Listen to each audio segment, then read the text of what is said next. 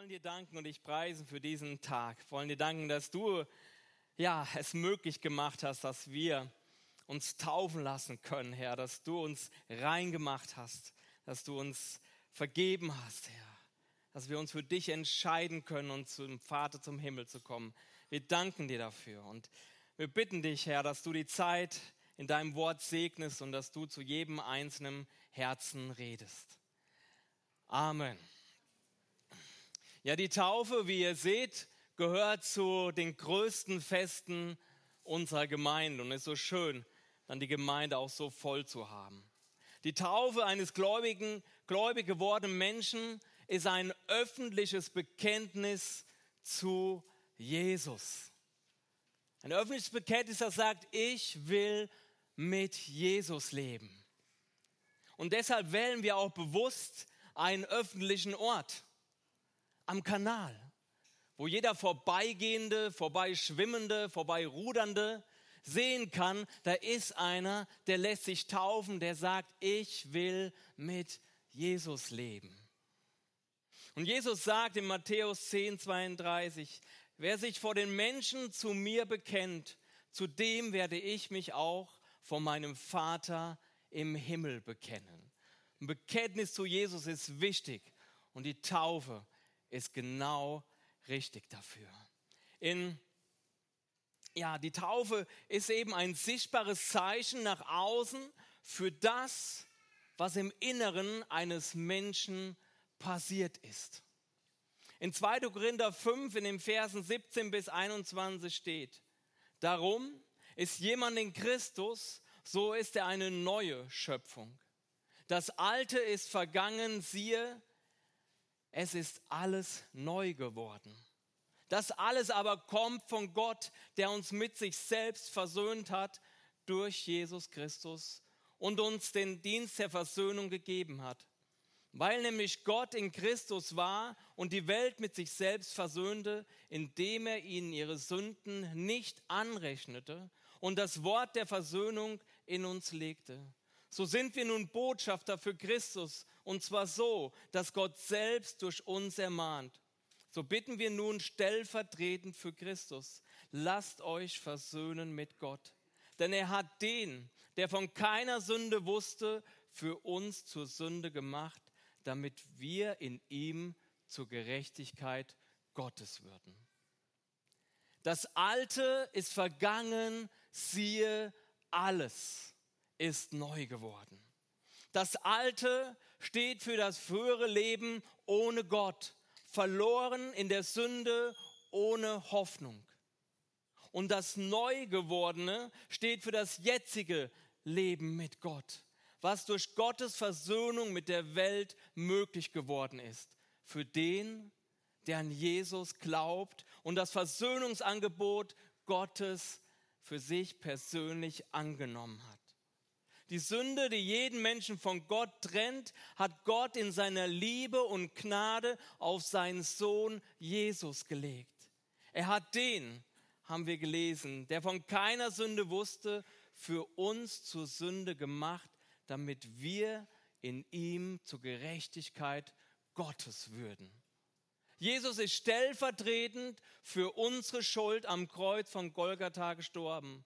Sein Blut hat uns von aller Sünde reingewaschen. Er hat unsere Schuld genommen, die uns von Gott trennt und hat uns im Gegenzug seine Gerechtigkeit geschenkt, die uns den Zugang zu Gott in den Himmel ermöglicht.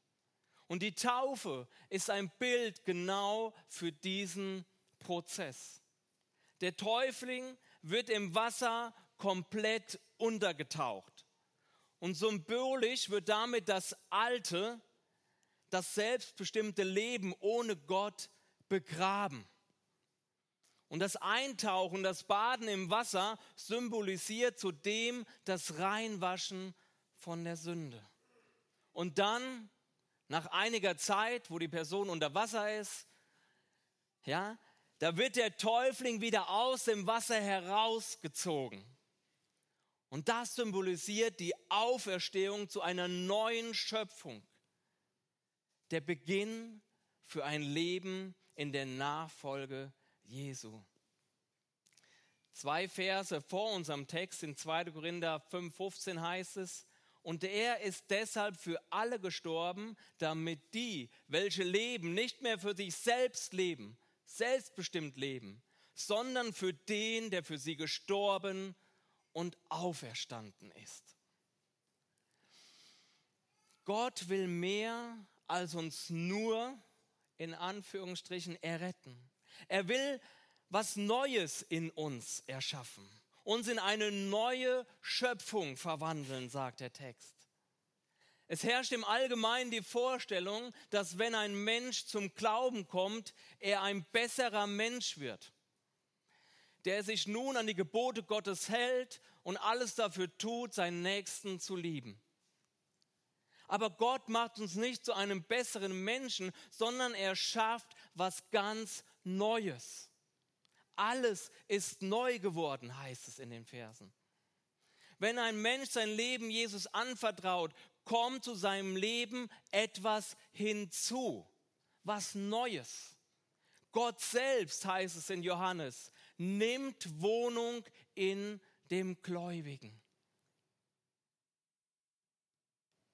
Die Bibel sagt uns, dass unser Körper, der Körper eines Christen, ein Tempel des Heiligen Geistes ist. Das ist das Neue. Eine Dimension kommt in das Leben, die vorher nicht da war. Der Mensch wird durch die Anwesenheit Gottes geistlich lebendig. Er kann nun in einer Beziehung zu seinem Vater im Himmel leben. Und die Bekehrung ist der Anfang von einem großartigen Werk, in dem Gott, der durch den Heiligen Geist Wohnung im Menschen genommen hat, von innen raus erneuert wird. Und damit das Werk, diese innerliche Erneuerung, diese neue Schöpfung wirklich großartig wird, müssen wir, die wir Jesus nachfolgen wollen, das alte, selbstbestimmte Leben ohne Gott was von vielerlei Sünde geprägt war, auch wirklich hinter uns lassen, damit das neue, das neue Leben in Jesus Raum in unserem Leben gewinnen kann. Die Bibel lehrt uns, dass wir den alten Menschen ausgezogen haben. Ja? Also die dreckigen Klamotten sozusagen sollten wir nicht wieder anziehen, sondern stattdessen den neuen Menschen, die neue Schöpfung anziehen. Wie ziehe ich den neuen Menschen an? Ganz praktisch. Wo bekomme ich die frommen Klamotten her? Wie kleide ich mich in Hoffnung, Freiheit, Demut, Liebe, Freundlichkeit, Sanftmut, Güte, Treue? Soll ich mir ein T-Shirt mit einem christlichen Spruch anziehen? Kannst du machen, das ist sehr cool, finde ich. Damit bekennt man Jesus. Aber es wird dich innerlich in deinem Wesen nicht erneuern, nur weil du von außen einfach ein christliches T-Shirt angezogen hast. Okay, dann entscheide ich mich in meinem Inneren, mich zu freuen. Ein Leben als Christ sollte ja von der Freude geprägt sein. Und deswegen freue ich mich jetzt mal. Um im Bild zu bleiben und im Bild der Klamotten zu bleiben, fange ich an, mir selbst ein schönes Freudenkleid zu nähen. Mit dem Stoff, den ich in mir zur Verfügung habe. Und dann fängst du an und du wirst ziemlich schnell feststellen, dass du einfach nicht genug Stoff hast für das Freudenkleid, um wirklich eine tiefe Freude zu in dir zu haben. Der Stoff, den du in dir hast, reicht noch nicht mal für einen Freuden-Minirock. Die Freude, die Jesus uns schenken will, ist nicht in uns selbst zu finden. Ihr Lieben, wir müssen die frommen Klamotten nicht selbst herstellen aus unserer Kraft, aus unserem Vermögen heraus können wir das Neue, was Gott schaffen will, nicht produzieren.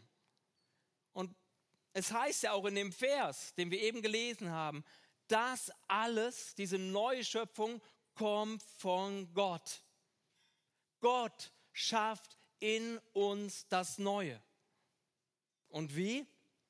In 2. Petrus 1, 3 bis 4 heißt es, in seiner göttlichen Macht hat er uns alles geschenkt, was wir zu einem Leben in liebevoller Ehrfurcht vor Gott brauchen. Er hat uns den erkennen lassen, der uns durch seine eigene Herrlichkeit und Wundermacht berufen hat. So hat er uns das Größte und Wertvollste überhaupt geschenkt. Er hat versprochen, dass ihr Anteil an seiner göttlichen Natur bekommt. Wow. Wir bekommen Anteil an der göttlichen Natur. Alles, was wir brauchen für ein Leben, was Gott gefällt und Ehre macht, ein Leben, wie es Jesus uns als Vorbild gezeigt hat, wie er es geführt hat, dem wir jetzt folgen wollen, hat uns Gott geschenkt. Alles, was wir dazu brauchen. Mit anderen Worten, die frommen Klamotten hängen schon in unserem Kleiderschrank. Gott hat sie uns geschenkt. Alles, sagt sein Wort.